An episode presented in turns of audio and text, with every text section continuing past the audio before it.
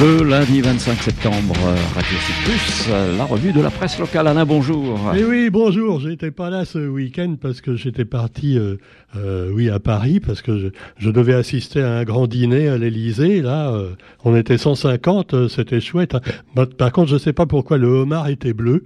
Hein, peut-être pour rendre hommage au roi, puisque les rois, on le sait, ont du sang bleu dans les veines, y compris notre président de la République, qui est quand même un peu notre roi à nous. Mais il y a roi et roi. Il y a également, eh bien, le pape qui, lui, dans, son domaine, est également un roi. Et lui, il était à Marseille. Alors, euh, attention, hein. Il a été à Marseille, mais on a bien dit aux gens, c'est pas le moment de dire Paris, Paris, on tanque. Non, non. C'est le pape, hein. Alors on parle pas de choses qui fâchent, hein, voilà, surtout quand il y a des enfants. Bon, quoi qu'il en soit, eh bien le pape euh, a pris parti pour les migrants. Et alors évidemment, bon, ma Mimi Mati était contente, mais il y en a plein d'autres comme ça également. Mais euh, évidemment, ça n'a pas fait plaisir à Éric Zemmour. Hein ni à Marine Le Pen. Ils ont dit mais de quoi il se mêle celui-là? Qu'il nous parle de charité, de religion d'ailleurs, d'accord s'il veut, mais c'est pas une raison donc pour pouvoir donner, donner à tout le monde alors qu'il n'y a pas de sous pour tous, hein, et puis qu'on peut pas accueillir toute la misère du monde, comme avait dit d'ailleurs Saint Michel Rocard il y a quelques années. Bon, cela dit, eh bien c'est quand même un malaise évidemment pour tous ces migrants qui sont quelquefois noyés dans la Méditerranée, dans l'indifférence, comme l'a noté le pape qui a dénoncé cette indifférence lors de sa visite à Marseille. Et puis, bah, également, je vous disais, le fameux repas, bon, euh, c'était quand même des bouteilles de vin. La moins chère était à 500 euros. Hein. Bon, 500 euros, qu'est-ce que c'est hein? Bon oui, c'est même pas euh, cinq minutes de salaire de euh, des milliardaires qui gouvernent les journaux, hein, mais enfin bon, quoi qu'il en soit, on ne dit pas de mal des milliardaires, car finalement ce sont eux qui commandent. Donc nous avons euh, une enquête également qui est menée alors sur les assistants d'eurodéputés du Front National. D'abord, on voit que les journaux vraiment hein, ne sont pas respectueux. On ne dit plus le FN depuis longtemps, on dit le RN. Oui, d'accord, c'est exactement la même chose, mais euh, c'est plus euh, le FN, ça rappelle vraiment euh, des événements de triste mémoire dans l'histoire de France, n'est-ce pas, avec le papa, donc Jean-Marie, et donc Marine qui a pris la relève n'est plus du tout comme le papa. Hein. Maintenant, elle est quasiment pro-européenne en plus, tu vois. Alors d'ailleurs, euh, il y avait des assistants d'eurodéputés du FN, euh, euh, voilà, apparemment qui étaient payés, oui, avec votre pognon, par l'Union européenne. Alors des assistants travaillant en réalité pour le parti, pour le Front National, pardon, pour le Rassemblement National. Alors Marine Le Pen a assumé la présidence du parti entre 2011 et 2022, et elle s'explique là-dessus également dans les journaux. Ah là là, les scandales, les scandales. Alors, vous me direz que à Maurice, c'est pas mieux. Ils ont fait un truc quand même assez génial, euh, je trouve, qui est expliqué dans le quotidien d'aujourd'hui. Alors, il fallait nommer donc euh, euh faire un nommer quelqu'un consul, un consul honoraire de Maurice au Japon. Alors tenez-vous bien, le consul honoraire de l'île Maurice au Japon, eh bien, c'est euh, donc le monsieur qui avait affrété le Wakashio. Le Wakashio, c'est ce navire, vous le savez, qui a coulé et pollué les côtes mauriciennes il y a quelques, quelques mois. Et alors, le naufrage du Wakashio, avait entraîné une marée noire dans le sud-est de Maurice il y a trois ans. Et alors, euh, voilà, bah, finalement, le mec qui est un peu responsable de tout ça, il est maintenant euh, ambassadeur au Japon. Non, mais, ah oui, comme quoi, hein, il n'y a pas que chez nous qu'il y a des, des magouilles. Bon, quoi qu'il en soit, eh bien, vous trouverez aussi un autre scandale chez nous, ou chez nos voisins maorais, euh, oui, et les migrants aussi, hein, quelque part. Ah. Et donc, euh, les pauvres, ils ont plus d'eau au robinet. Alors, le gouvernement a commencé à s'en inquiéter. Parce qu'avant, bon, plus d'eau au robinet, ça fait des années que ça touche les bidonvilles et les pauvres. Hein. Mais maintenant, ça touche aussi, euh, aussi les, les maisons, voilà, des, non, pas des colons, il n'y a pas de colons à Mayotte. Ça n'existe pas. C'est plus une colonie, c'est un département, Roger. Enfin, bon, hein, pas de choses qui fassent, s'il te plaît. Donc, euh, voilà, bah, le gouvernement a dit, oui, oui, bah, maintenant, on va mettre fin à la pénurie d'eau. Et alors, ils leur ont envoyé des, des packs d'eau, euh, apparemment, euh, Australine, Edena, Bagatelle, tout ce que vous voulez. Voilà.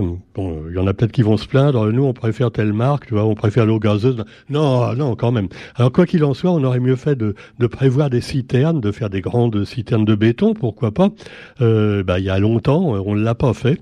Et puis finalement, maintenant, on se retrouve avec le réchauffement de la planète, euh, voilà, qui euh, pointe le bout de son nuage ou de son nez.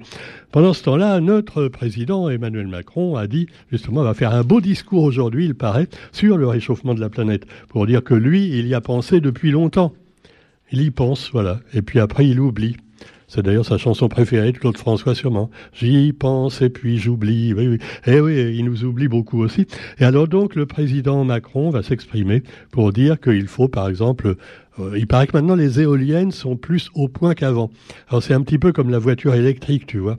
C'est voilà. Pour l'instant c'est pas trop au point, mais mais mais mais on nous dit que c'est déjà mieux que le diesel. Bon, d'accord. Et puis après on va nous dire, bah finalement oui les voitures électriques c'était pas terrible les premières. On va tout jeter, hein, les, les, anciennes batteries, et on, maintenant on en a des nouvelles qui sont trois fois plus costauds. Voilà. Euh, et où on met celles qui ont non, non ah bah non non mais compliquez pas les choses. Enfin soyons optimistes. L'homme va toujours de l'avant tu vois, toujours de l'avant, et il va finir par tomber dans un gros trou, mais bon, c'est une autre histoire. Pendant ce temps-là, eh bien, le président ukrainien, lui, qui a d'autres problèmes, causés également par de gros trous, mais des trous qui sont faits par les méchants russes dans son territoire, eh bien, il est parti au Canada pour essayer d'avoir un soutien encore plus fort du, euh, donc, du premier ministre canadien, monsieur Justin Trudeau. Alors évidemment, le président a rencontré le Premier ministre qui lui a promis d'aider son pays en guerre aussi longtemps qu'il le faudra, et il a annoncé l'envoi de nouveaux matériels militaires. voilà, c'est sûr que euh, et ça continue et ça continue encore et encore. Et alors en Crimée, eh bien, on sait que l'Ukraine veut récupérer la Crimée, qui a été envahie par les Russes il y a huit ans, apparemment avec quand même le soutien d'une partie de la population. Ah ben ouais, parce qu'il y en a qui voulaient rester russes. Ils se rendent pas compte qu'ils sont du côté des méchants, tu vois. C'est terrible. Hein. Il faut tout leur expliquer. Bon, alors cela dit, le QG de la flotte russe a été frappé. C'est Pearl Harbor version ukrainienne, tu vois. C'est carrément. Tu te rends compte, euh, les Ukrainiens ont réussi à frapper les Russes donc dans leur euh, colonie euh, de Crimée. Et alors, euh, voilà, de Sébastopol, où se situe le QG de la marine visée. Et puis, bah, vous avez aussi dans l'actualité euh, bah, le Nagorno-Karabakh. On n'en parle pas beaucoup de ça, parce qu'évidemment, le Nagorno-Karabakh, euh, on sait même pas trop où c'est, tu vois. Alors c'est tous ces pays qui étaient pas trop loin de la Russie, tout ça, euh, à, côté de tous les pays dont le nom se termine en stan. Et la situation d'ailleurs est tendue en général. Afghanistan, Pakistan, Kurdistan, euh, Ouzbékistan. Et les séparatistes du Nagorno-Karabakh ont annoncé négocier avec l'Azerbaïdjan le retrait de leurs troupes de cette région, en majorité peuplée d'Arméniens. Et voilà, donc détail également dans les journaux. Et puis alors, une rencontre entre le président chinois et le président syrien. Alors on sait que aussi, c'est des, des gentils ou des méchants, Roger? Hein? Non, non, parce que chez nous, on dit c'est les méchants. Hein euh, le président syrien, d'ailleurs qui est un copain à Poutine aussi. Ah bah ouais, hein. non parce que euh, c'est sûr que le président Bachar al-Assad, il voulait virer tous les islamistes de son pays. Les islamistes, c'est des méchants aussi. Mais enfin, bon, on aurait pu dire euh, les ennemis de nos ennemis sont nos amis. Mais euh, pas forcément, c'est plus compliqué. Parce qu'en plus, il est copain avec Poutine. Et alors là, du coup, bah, il fait copain-copain aussi avec le président chinois, Xi Jinping. Et donc, le président chinois a reçu son homologue syrien, Bachar al-Assad, à Hangzhou. Euh, voilà. Pourtant, quand je vois le, le Bachar al-Assad, il n'a pas une mauvaise tête. Hein. C'est vrai, quand tu vois des gens comme Poutine ou Donald Trump, tu te dis quand même, ils ont des... Hein, non, on juge pas les gens sur la mine, mais quand même, tu vois, c'est une mine euh, assez pointue. Donc, euh. Et quoi qu'il en soit, non, mais ils ont l'air sympa, sympa. Tu vois, même le chinois, si. Tu vois, on dirait un petit commerçant, tu vois. Ben, voilà. Alors, il a tenu boutique avec euh, Bachar al-Assad, mais je sais pas ce qu'ils se sont dit finalement. On vous explique tout ça dans le. Ils veulent rétablir l'équilibre entre les pays du monde. Voilà. c'est marrant parce que chacun veut rétablir l'équilibre, mais à sa manière, tu vois. Euh, l'équilibre, mais de la balance qu'elle planche quand même du bon côté, hein, du côté des gentils. Voilà. Et les gentils, c'est toujours nous. non, mais il faut quand même le rappeler. Alors, nous avons aussi, dans l'actualité du national, mais aussi du local, avec évidemment les élections sénatoriales. Les sénatoriales, rien que le nom, ça fait un peu maison de retraite, tu vois, on dirait une EHPAD. Ah adhérez au sénatorial, 10 000 euros par mois, et alors votre maman ou votre vieux papa sera bien traité, on lui changera ses couches au moins une fois par jour.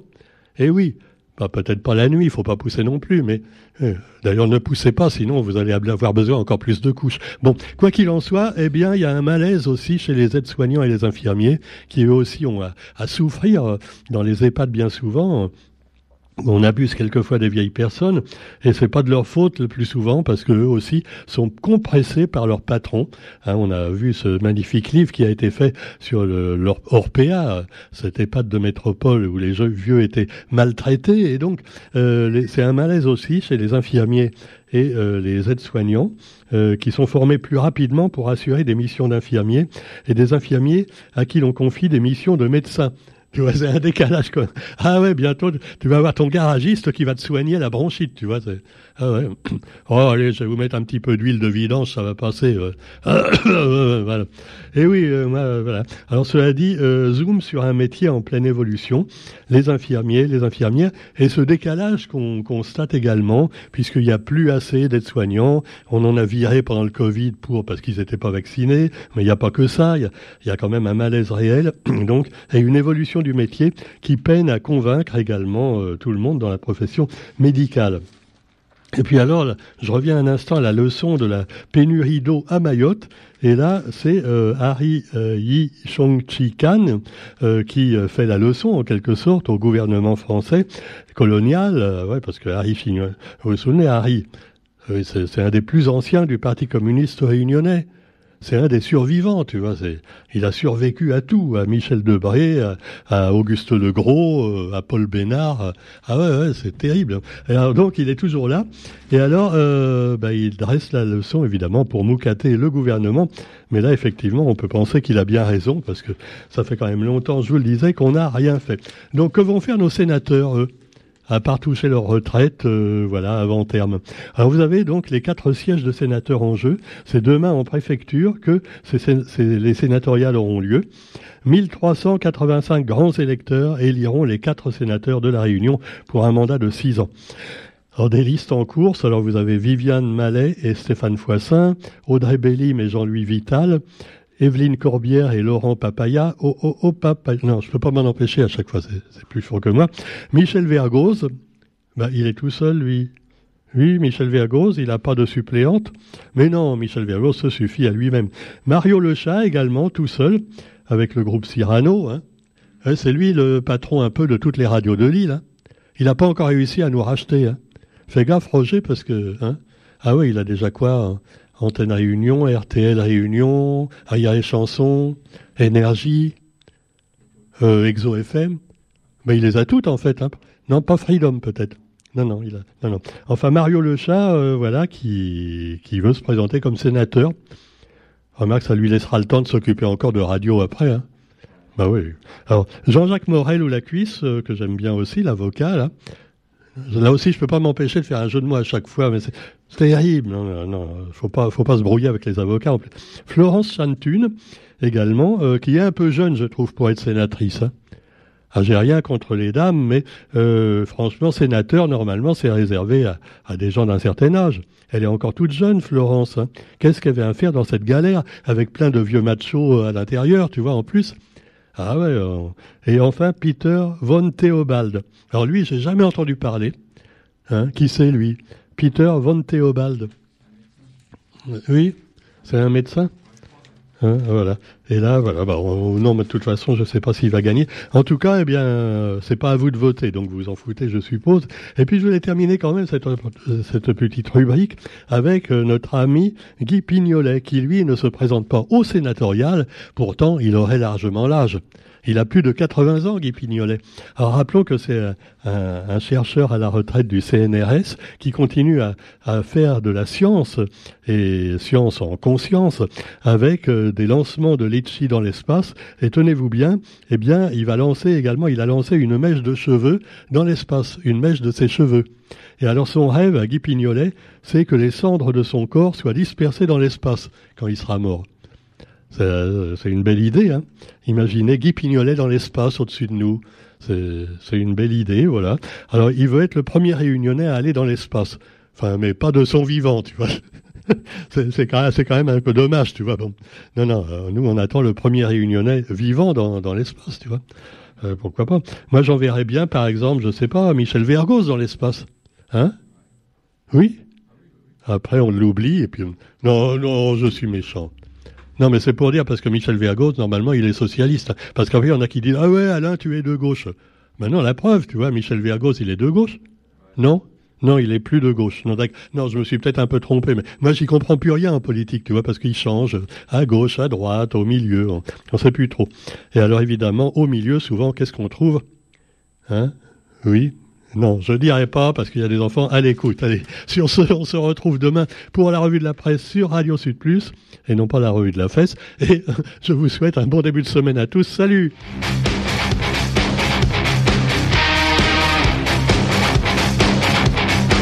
Roger, oh là là, Roger, j'ai oublié un truc très important.